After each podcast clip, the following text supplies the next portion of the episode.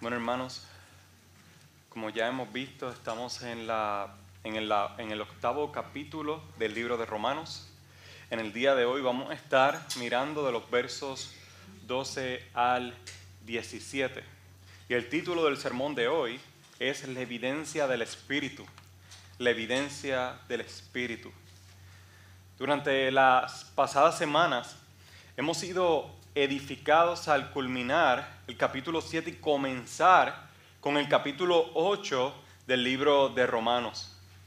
En este último nosotros pudimos ver la libertad que ahora tenemos en Cristo, que tenemos solo en Cristo.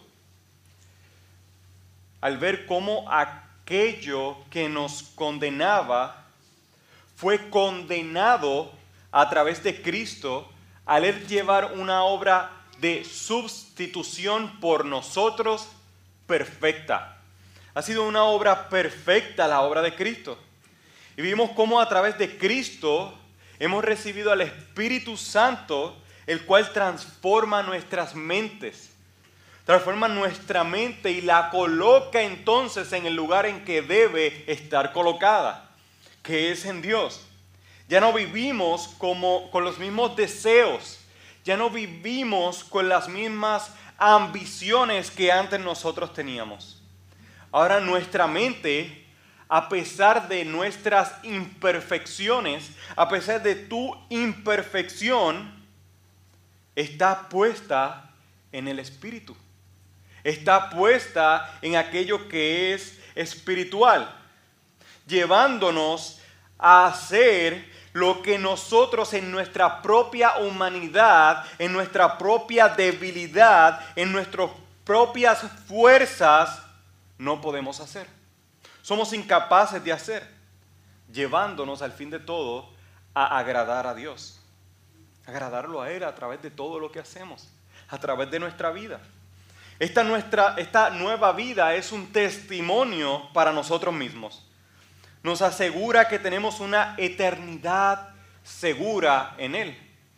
Es de testimonio y nos asegura que aunque este cuerpo envejezca, que aunque este cuerpo se debilite, que aunque este cuerpo muera, allí no termina la vida. Allí no termina tu vida.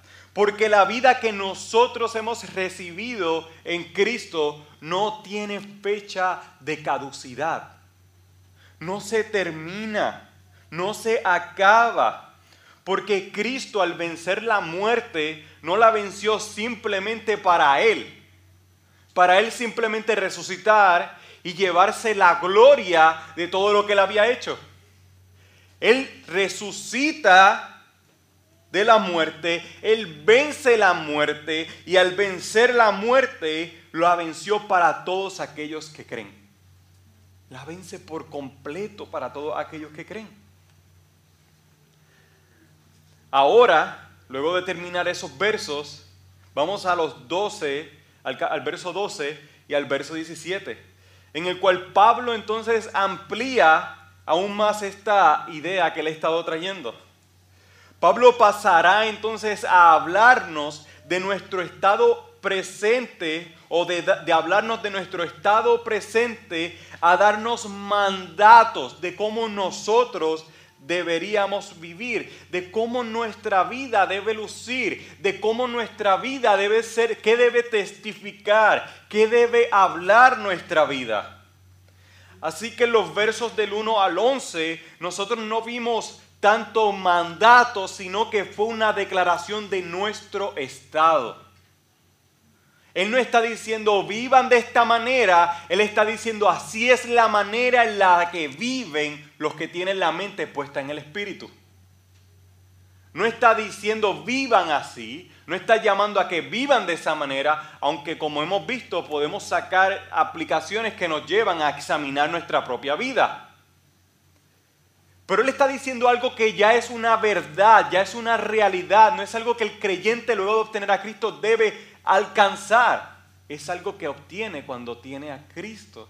Es el Espíritu que lo lleva a la verdad. Es el Espíritu que lo lleva a Dios. De, eso Pablo entonces pasará a darnos mandatos. y explicarnos cómo debe lucir esa vida. Y es mi oración que ustedes, hermanos, puedan realmente comprender las riquezas que nosotros tenemos en Cristo. Que puedan ver el efecto de su salvación en el presente, en el día de hoy. Que la esperanza de una vida eterna con Él nos lleva a vivir una vida que puede estar en constante sacrificio y mortificación de nuestro pecado. La contemplación de la gloria futura debe ser un propulsor para nosotros para sacrificarnos. Debe ser un propulsor para que nosotros muramos a nuestro pecado. Y eso el Espíritu Santo lo produce en nosotros. Y eso es exactamente lo que testifica, lo que le da la evidencia a usted, lo que lo ayuda a comprender que usted ha recibido salvación la misma vida que usted vive por el Espíritu es la que testifica y le da esperanza a usted de que el Señor, así como lo salvó, lo perseverará, lo llevará hasta el final.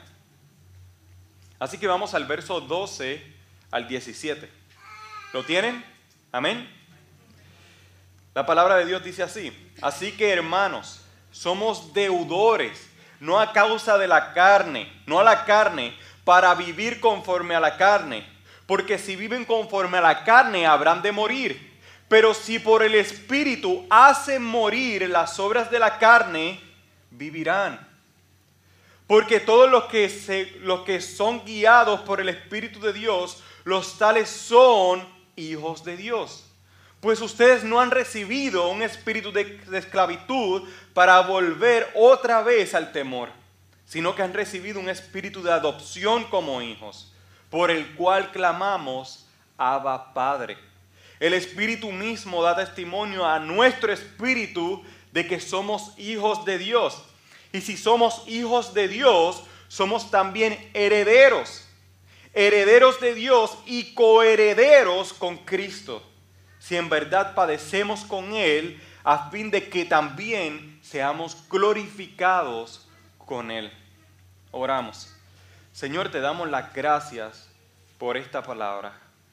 Te pido que me puedas ayudar, que asistas en esta mañana para que yo pueda expresarme lo más claro posible, para que mis hermanos que están aquí y los que puedan escuchar puedan tener un conocimiento correcto de lo que este pasaje está expresando y que mediante él seamos edificados y que mediante Él glorifiquemos tu nombre. Te damos las gracias, Señor, en el nombre de Jesús. Amén. El primer punto, lo primero que vemos es que Pablo nos habla acerca de la mortificación de las obras de la carne, del verso 12 al 14.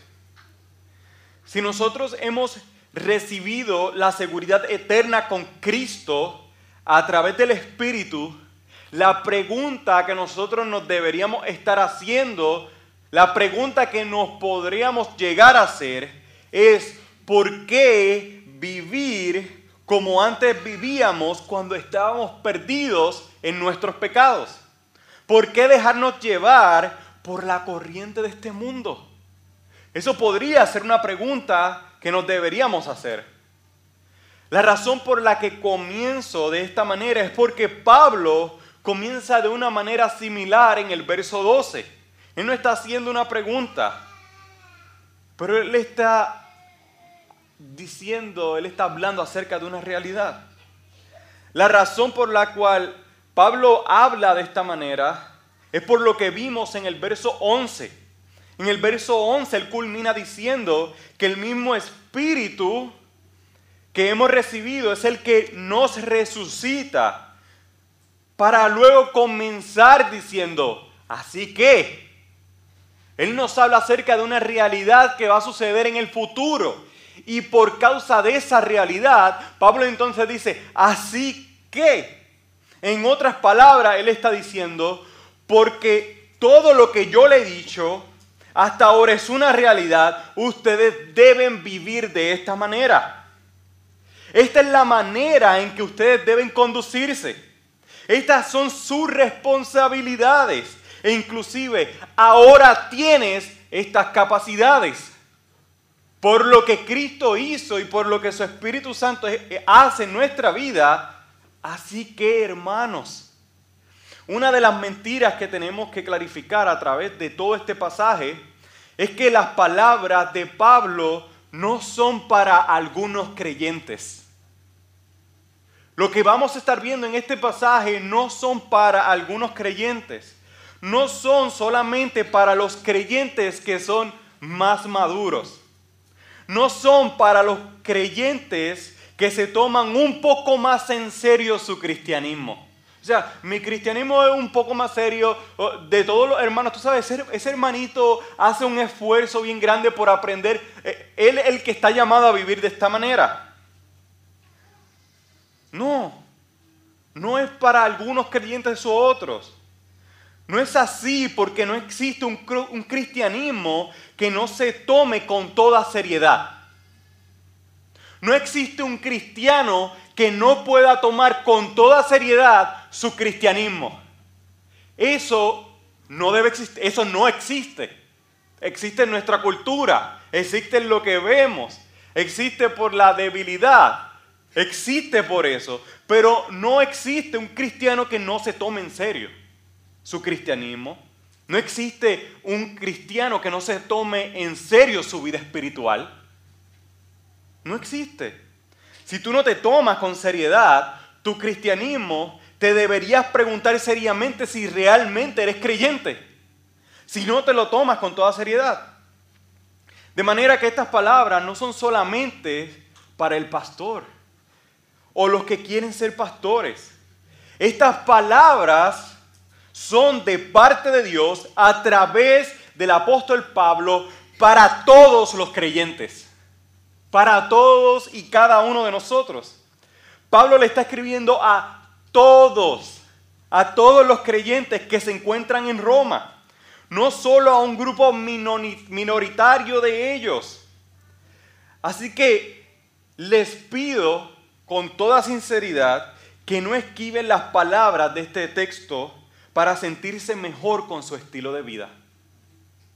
No lo esquive, no se lo eches a otra persona. No le pongas más responsabilidad al que está enfrente.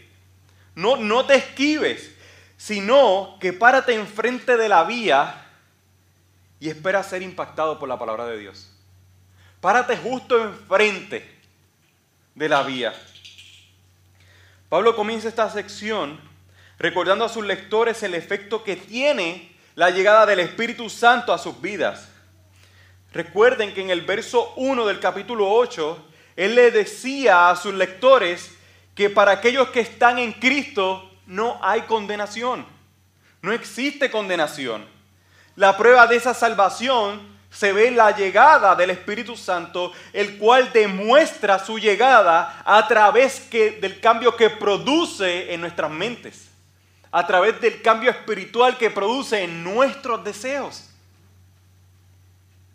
Esa obra entonces de Cristo y la obra del Espíritu nos libra de la esclavitud del pecado y de la muerte. Es por esa razón que Pablo comienza a recordarle a los creyentes que ellos no son más deudores a la carne. Ellos no le deben nada a la carne. Ellos no tienen una obligación para con la carne. Ellos no tienen ningún tipo de responsabilidad para con la carne. La imagen que Pablo presenta es como cuando un hombre cambia de posición laboral. Ya su jefe anterior no tiene nada de autoridad sobre él. Ahora tiene un nuevo jefe, pero aún así obedece al anterior. Obedece en momentos al anterior. Si el nuevo jefe lo ve haciendo trabajos para el jefe anterior, se le acercará y le dejará saber que no está haciendo lo correcto que no está haciendo lo que él debe hacer y que la persona que estaba anteriormente en su trabajo sobre él ya no tiene ningún tipo de autoridad y que ya no tiene por qué seguir sus instrucciones. Ya no hay motivo, ya no hay razón por la cual seguir esas instrucciones. Esta es la imagen que nos presenta No lo hace tal vez de manera perfecta, pero es algo muy similar a lo que Pablo está tratando de decirle a la iglesia. Ya ustedes han sido librados de la carne. No tienen motivos por los cuales seguir viviendo conforme a la carne. Y nos lo dice en el verso 12. ¿Por qué? Porque la evidencia de que alguien está muerto es que vive según las leyes de los muertos. Para aquellos que tienen como líder a la muerte, son aquellos que llevan a cabo los deseos, el caminar de la muerte. Por el contrario, aquellos que por el Espíritu, y, detengámonos allí por un momento. Esta es la diferencia que tenemos con el ejemplo en que puse con el trabajo. Que en un trabajo depende de, de ti el hacer o no hacer caso. Depende exclusivamente de ti. Y aunque en nuestra vida como creyentes, en mi vida y en tu vida como creyentes, nosotros tenemos responsabilidad, la manera en la que ejecutamos, la manera en que llevamos a cabo las obras, no es por nuestra propia fuerza, sino mediante el Espíritu. Es mediante el Espíritu Santo. Pablo no elimina la realidad de lo fuerte que será la lucha contra el pecado. Él no la elimina. No es simplemente decirle que no. No es no toques ese botón y tú dices no lo tocaré. No es simplemente decirle que no. Es que nosotros mismos no está la fuerza para hacer morir el pecado. No está. Y esa es la razón por la cual Pablo dice específicamente, pero si por el Espíritu si por el Espíritu no dice, si por tus propias fuerzas, si por tus propios pantalones, si por tu propio deseo, si con toda tu humanidad. Él no dice eso. Él dice, pero si por el Espíritu, por el Espíritu hacen morir las obras de la carne, vivirán. Es de este pasaje que, el autor y escritor y, y puritano John Owen saca la idea principal de la mortificación del pecado. Es poner a muerte el pecado en cada momento. Entendiendo que el pecado no es algo con lo que se deba jugar. No es algo que tú puedes dejar entrar o dejar pasar dependiendo de nuestra posición.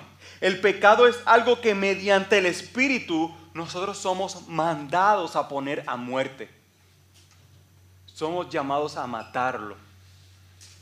Es poner a muerte. Mire las palabras de Pablo. Pongan a muerte. Si por el Espíritu ponen a muerte, si por el Espíritu matan el pecado, hacen morir el pecado, Él está, él está diciendo que hay una necesidad. Él está diciendo, eso se debe hacer, pero está, está mostrando la necesidad de poner a muerte el pecado. Es una lucha contra el pecado. Es un mandato a ponerlo a muerte para declararnos en posición de lucha mientras estemos en este cuerpo corruptible. Es ponerlo a la muerte y declararnos en esa posición de lucha. No hay descanso para nosotros en la lucha contra el pecado.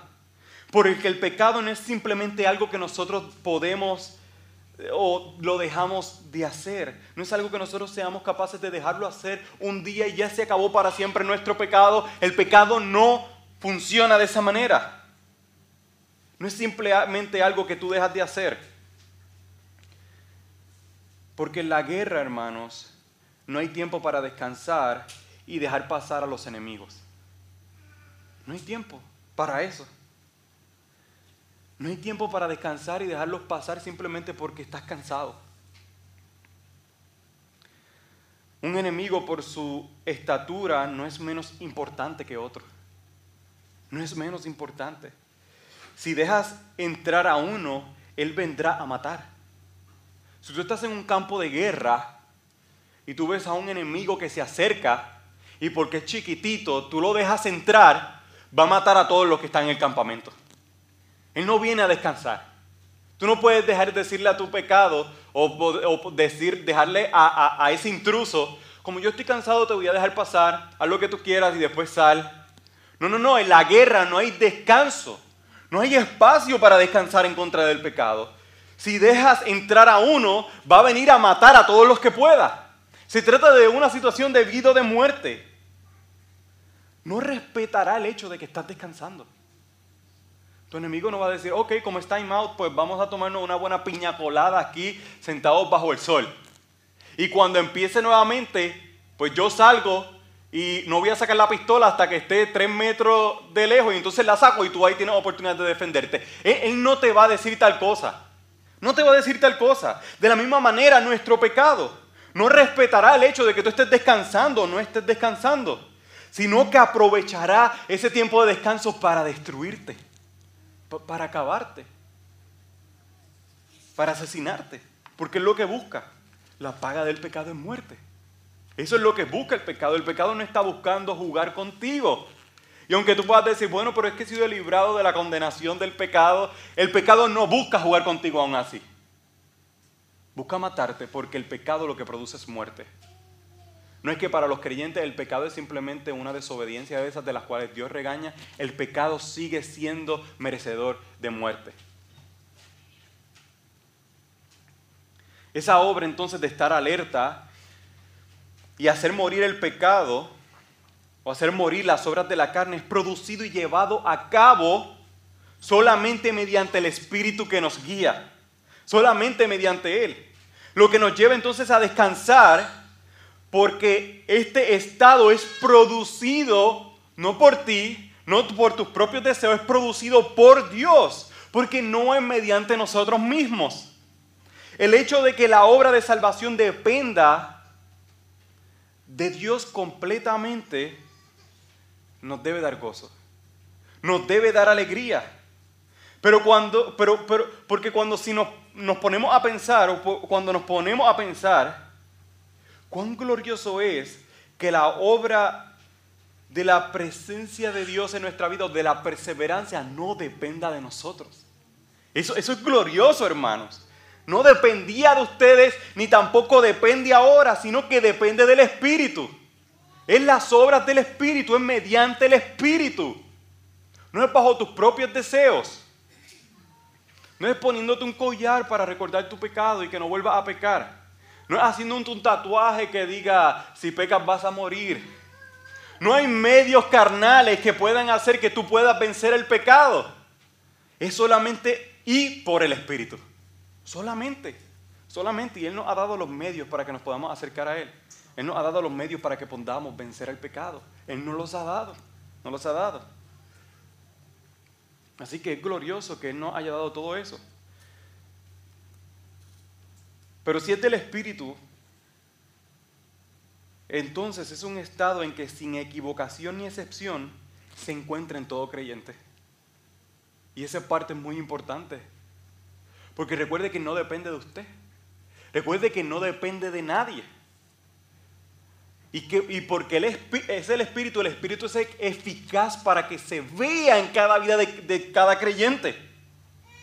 Este es el sello, esta es la garantía de que nosotros tenemos el Espíritu en nosotros. Es el que nos persevera y nos lleva a la salvación eterna. Él es el que nos hace entonces hijos de Dios. Él nos hace hijos de Dios. Él nos hace sus hijos. Él nos salva, Él nos rescata, nos libra de la condenación. Pero ese mismo, esa misma esperanza que tenemos en Cristo de que es por, la, es por medio del Espíritu, que el Espíritu y no a través de nosotros, que Él es quien nos capacita, al mismo tiempo el, el que nos deja saber que eso es un sello, eso es una marca que se debe ver en todo creyente. Que, que no hay excepciones a la norma. No hay excepciones. Y que de lo contrario, si vive una vida que no es como un creyente, pues entonces el llamado es arrepentimiento es que me arrepienta de mis pecados y ponga mi fe en Cristo Jesús para salvación. Lo que nos lleva entonces a la segunda parte, nuestro estado como hijos de Dios, del verso 15 al 16. Pablo entonces prosigue explicando la razón por la que nosotros no debemos estar sujetos al pecado como si estuviéramos obligados para con él. Y es que el espíritu que está en nosotros, que hemos recibido, no es un espíritu de esclavitud. Usted no ha recibido un espíritu de esclavitud. Nosotros hemos sido librados de esta esclavitud del pecado. Por lo que ya el temor no debe estar sobre nosotros. Ese temor, ese miedo, esa preocupación al que Pablo se refiere es el miedo de la condenación eterna. Porque el, el, pecado, las consecuencias del pecado es la muerte. Y solamente la muerte no puede brindar más nada. Eso es lo que brinda. Y ese conocimiento lo único que produce es miedo, es temor a la condenación eterna. Y ese es el motivo, hermanos, del por qué cuando tienes un pecado oculto, este te hace pensar que nunca has sido salvo.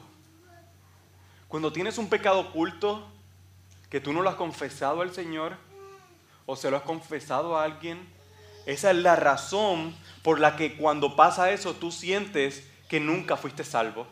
Esa es la razón por la que tú sientes que la condenación te está esperando por toda la eternidad. Ese es el motivo. Pablo dice que el espíritu que hemos recibido no es un espíritu que nos lleva a estar nuevamente en ese estado. No nos lleva a estar en ese estado de miedo todo el tiempo. No nos lleva a estar inseguros. No nos lleva, sino que es un espíritu que nos ha adoptado como hijos de Dios. Nos ha hecho que, que Dios nos adopte. Ese es el espíritu que nos lleva a clamar entonces, Abba Padre nos lleva a clamarlo, nos lleva a expresarlo. Padre mío o querido Padre. Hay personas que lo han estresado, han apretado tanto ese botón ahí, que lo que dice que es que eso lo que significa es que tú puedes llamar a Dios este, papacito, papito. Pero, pero eso no es lo que él está diciendo. Él está diciendo que el Dios que es santo, todopoderoso, del cual los gentiles no eran parte, ahora pueden llamarlo Padre querido con todo respeto, al saber que Él es un Dios santo. No nos hace irnos a través de nuestros propios deseos, sino que nos lleva a poder recibir la posición de ser adoptados como hijos y disfrutar de esta posición. Te lleva a disfrutarla. No es solo que Él nos llama hijo, sino que es que nosotros lo podemos llamar padre. Lo podemos llamar padre. Este título de hijo no nos pertenece a nosotros naturalmente como gentiles. Ni, ni le pertenecía a la iglesia de Roma. Específicamente no le pertenecía porque la mayoría de ellos eran gentiles. Aquellos que estaban siendo vistos como hijos de Dios era el pueblo de Israel, no los gentiles. No los gentiles. Pero aquí Pablo está diciendo a los romanos que esta bendición también es para ellos que antes no eran parte. Es para ti que antes no eras parte, es para ti que antes no lo merecías. Por ejemplo, Éxodo 4, 22. Entonces tú les dirás a Faraón, esto lo dice el Señor, Israel es mi primogénito. Israel es mi primogénito, Israel es mi hijo. Eso lo dice Dios de Israel. Deuteronomio 14, 1. Eres hijo del Señor tu Dios. No te hagas cortes en la piel ni te rapes la cabeza por honor a un muerto. Le estaba diciendo, eres hijo. Eres mi hijo. No vivas como antes vivías. Dios diciéndolo a Israel. Isaías 43, 6. Al norte le diré, entrégalos y al sur no los retengas. Trae, trae a mis hijos desde lejos y a mis hijas desde los confines de la tierra la manera en que Dios siempre vio al pueblo de Israel era como un hijo. Era como un hijo. Ahora Dios a través de Cristo y por medio de su Espíritu que nos preserva, nos adopta como hijos suyos. No éramos parte. No teníamos parte con Él. Esa convicción es dada, hermanos, mediante el Espíritu Santo el cual testifica a nuestro espíritu, a nuestro propio espíritu, de que somos sus hijos. Es el que testifica a nuestro espíritu. Qué gran bendición es que nosotros seamos adoptados por Dios, que seamos adoptados por Él. Y que esa posición no depende de nuestras propias fuerzas humanas.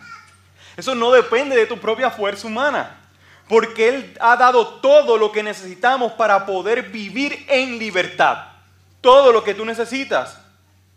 te, llama, te da todo lo que necesitas para vivir en libertad y te da todo lo que necesitas para tú vivir sin miedo delante de Dios, disfrutando de esa adopción como hijo. Por eso es que dice que puedes llamarlo Padre. Por eso es que lo dice, que puedes llamar a Dios tu Padre. Algo que no podías hacer. Algo que no podías hacer antes. Te ha hecho parte. Es entonces que Pablo de manera natural concluye con el efecto final de la obra del Espíritu, el cual es capaz de llevarnos a la gloria eterna. Lo vemos en la tercera parte, la herencia de los hijos de Dios, en el verso 17. Pablo en este verso 17 nos habla acerca de la herencia que nosotros hemos recibido de Cristo o en Cristo. Si somos hijos, somos entonces herederos. Tenemos una herencia eterna. No hay nada que lamentar en cuanto a las cosas que nosotros podemos perder en este mundo para vivir para Dios. No debe haber preocupación por ello, porque tenemos una eternidad segura en Cristo. Ese conocimiento de la eternidad nos debe llevar de manera natural a aceptar el sufrimiento con los brazos abiertos. aceptar el sufrimiento. Y no estoy hablando del pecado, hermanos. El pecado Pablo lo ha tocado como algo que luchamos mediante el Espíritu y que lo podemos poner a muerte mediante el Espíritu. Estoy hablando de las, del sufrimiento. Estoy hablando de los momentos difíciles. En el caso de ellos, seguir a Cristo les costaba la vida. Y Pablo le está diciendo a los romanos, no importa si tú mueres físicamente, el hecho de que tú tienes a Cristo, que Él te perseverará a pesar de tu pecado y tienes una eternidad segura, es el motivo más grande para que tú puedas sufrir. Es el motivo más grande por el cual tú puedes sufrir, porque la eternidad es mayor a lo que nosotros vivimos en esta tierra. Y a mí me encanta cómo Pablo hace esto, porque él lo conecta. A veces nosotros tratamos de enseñar a las personas a que el sufrimiento es parte de la vida cristiana. Y la persona solamente puede buscar en la Biblia momentos en los cuales él habla acerca de los sufrimientos y cómo Pablo sufrió y a pesar de eso glorificó al Señor. Pablo habla del sufrimiento y lo ata siempre a la gloria futura. Porque la razón por la cual Pablo lo hace no es porque él fue salvo de la, de la vida presente. Pablo está glorificando al Señor y está inclusive deseoso de morir porque él sabe de la gloria futura. Porque él sabe de la gloria futura. Si no, usted puede mirar la carta, el libro de los Hechos, en el cual Pablo mismo va de camino a la muerte. Y a pesar de que la iglesia está llorando, él sabía que él tenía que sufrir por Cristo. Y él va directo a donde sabe donde lo van a encarcelar. E, e, es, un, es, un, es una tranquilidad de él saber que el Señor tiene todas las cosas y que la gloria en, control y que toda la gloria futura es superior a este mundo que está en decadencia. Por, por, más que podamos gozar de las cosas que el Señor nos da en este mundo, son nada comparados con la eternidad. Son nada, hermanos. Son nada, incluyendo tu propia vida. Nuestra mayor herencia, y el mismo pasaje lo muestra, es Dios mismo. Es Dios mismo.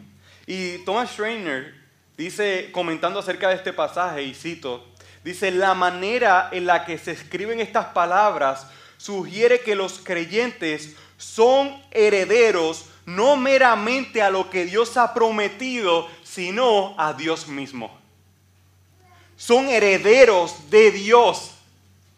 No son herederos de las promesas de Dios. Las promesas de Dios son parte.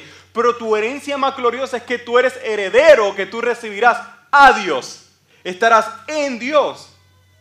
Así que él dice eso. No es meramente que lo que Dios le ha prometido, sino a Dios mismo. El beneficio supremo. Y miren esto. Del pacto que, que del pacto que él hizo con Abraham no era que él heredaría la tierra, sino que tendría a Dios como su único Dios. Miren la promesa en Génesis 17, 7. Estableceré mi pacto contigo y con tu descendencia como pacto eterno por todas las generaciones. Yo seré tu Dios y el Dios de tus descendientes. Eso era la parte más gloriosa de toda la promesa. No era Canaán, no era la prosperidad, no era ninguna de esas cosas, era que Él sería su Dios. Es que Él estará sobre todas las cosas. De la misma manera es para nosotros. Nuestra mayor herencia no está, en esta tierra. No está en la tierra prometida. Es tener un Padre. Es que estábamos sin Padre y Él nos ha dado, y Él mismo se ha dado como nuestro Padre. Esa es la mayor herencia. Es tener a Dios como nuestro único y verdadero Dios. Esa relación de Dios viene como un efecto de la unión que nosotros tenemos en Cristo. Es por esta razón que nosotros hemos recibido la herencia. Pero todo esto es cierto con una condición, que suframos con Él. Si lo. Si es que sufres con Él, dice Pablo en el último verso. Si sufrimos con Él, no es una condición que lo hacemos por nuestros propios esfuerzos, el mismo Pablo nos ha dicho que hasta ahora todo esto es dado por el mismo Espíritu. Pero hay una realidad importante que nosotros debemos entender. En este mundo sufriremos. En este mundo vamos a sufrir. En este mundo no todo lo que va a pasar son cosas que nos van a gustar. Eso es una realidad. Sufriendo cuando queramos hacer la voluntad de Dios sufriendo cuando seamos rechazados por las demás personas, sufriendo cuando el pecado en nuestra vida se levante, sufriendo cuando queramos hacer la voluntad de Dios, sabiendo que otras opciones nos dan mejor beneficio en esta tierra. Que hacer lo que Dios dice que debemos hacer cuesta más impuestos que hacer lo que, nosotros, lo que Dios ha dicho que, hacer, ha dicho que nosotros debemos hacer, cuesta decir la verdad a pesar de que pasemos la vergüenza. Que hacer lo que Dios nos ha llamado a hacer es sacrificarnos por los demás. Sufriremos, pero tenemos una eternidad segura. Hermanos, ¿qué más ansias de poder sufrir? Y esa convicción nos debe llevar a morir diariamente con gozo morir a tu pecado, poner a muerte tu pecado, con gozo, esperando la eternidad con Dios, esperando esa eternidad que vendrá, la consumación de todos los hijos de, la adopción de los hijos de Dios. Ahí se llevará a cabo completamente nuestra adopción. Porque hemos sido adoptados en Cristo, pero la consumación no se ha dado todavía. Y estamos esperando ese momento gozoso, hermanos. Y lo veremos en el próximo sermón. Pero veremos cómo nosotros debemos ansiar ese momento de la llegada de Cristo. Cómo debe ser parte de, nuestra, de nuestro mayor deseo. Esperando esa eternidad con Dios. No hay otro medio. No hay otra forma. y si has visto en tu vida que esta demuestra que estás en una mala posición delante de Dios, te exhorto a que te arrepientas de tus pecados y pongas tu fe en Cristo. Porque es el único medio. Es la única forma. No hay otro medio, no hay otra forma, no hay otra salvación. Solamente es por Cristo y para Cristo. Amén. Oramos. Señor, te damos las gracias por tu palabra. Te damos las gracias porque esta palabra nos da mucho ánimo, Señor al saber que en esta vida pasaremos por momentos difíciles. Pero el mismo Espíritu Santo que nos lleva a vivir con una mente puesta en ti, una mente que agrada a Dios, una mente que glorifica a Dios, nos testifica a nosotros en el presente de lo glorioso que será la eternidad. Si en nuestra vida presente vemos rasgos hermosos de la obra de tu, de tu salvación al tener un efecto en nuestra vida presente y poder ver el cambio de cómo lo que deseábamos antes ya no lo deseábamos. Cuán gloriosa será la eternidad. Ese entendimiento nos debe llevar a vivir una vida en la cual el sufrimiento parezca nada, Señor. En el que el sufrimiento no sea nada comparado con la gloria futura. Te damos las gracias, Señor, por tu palabra. En el nombre de Jesús. Amén y amén.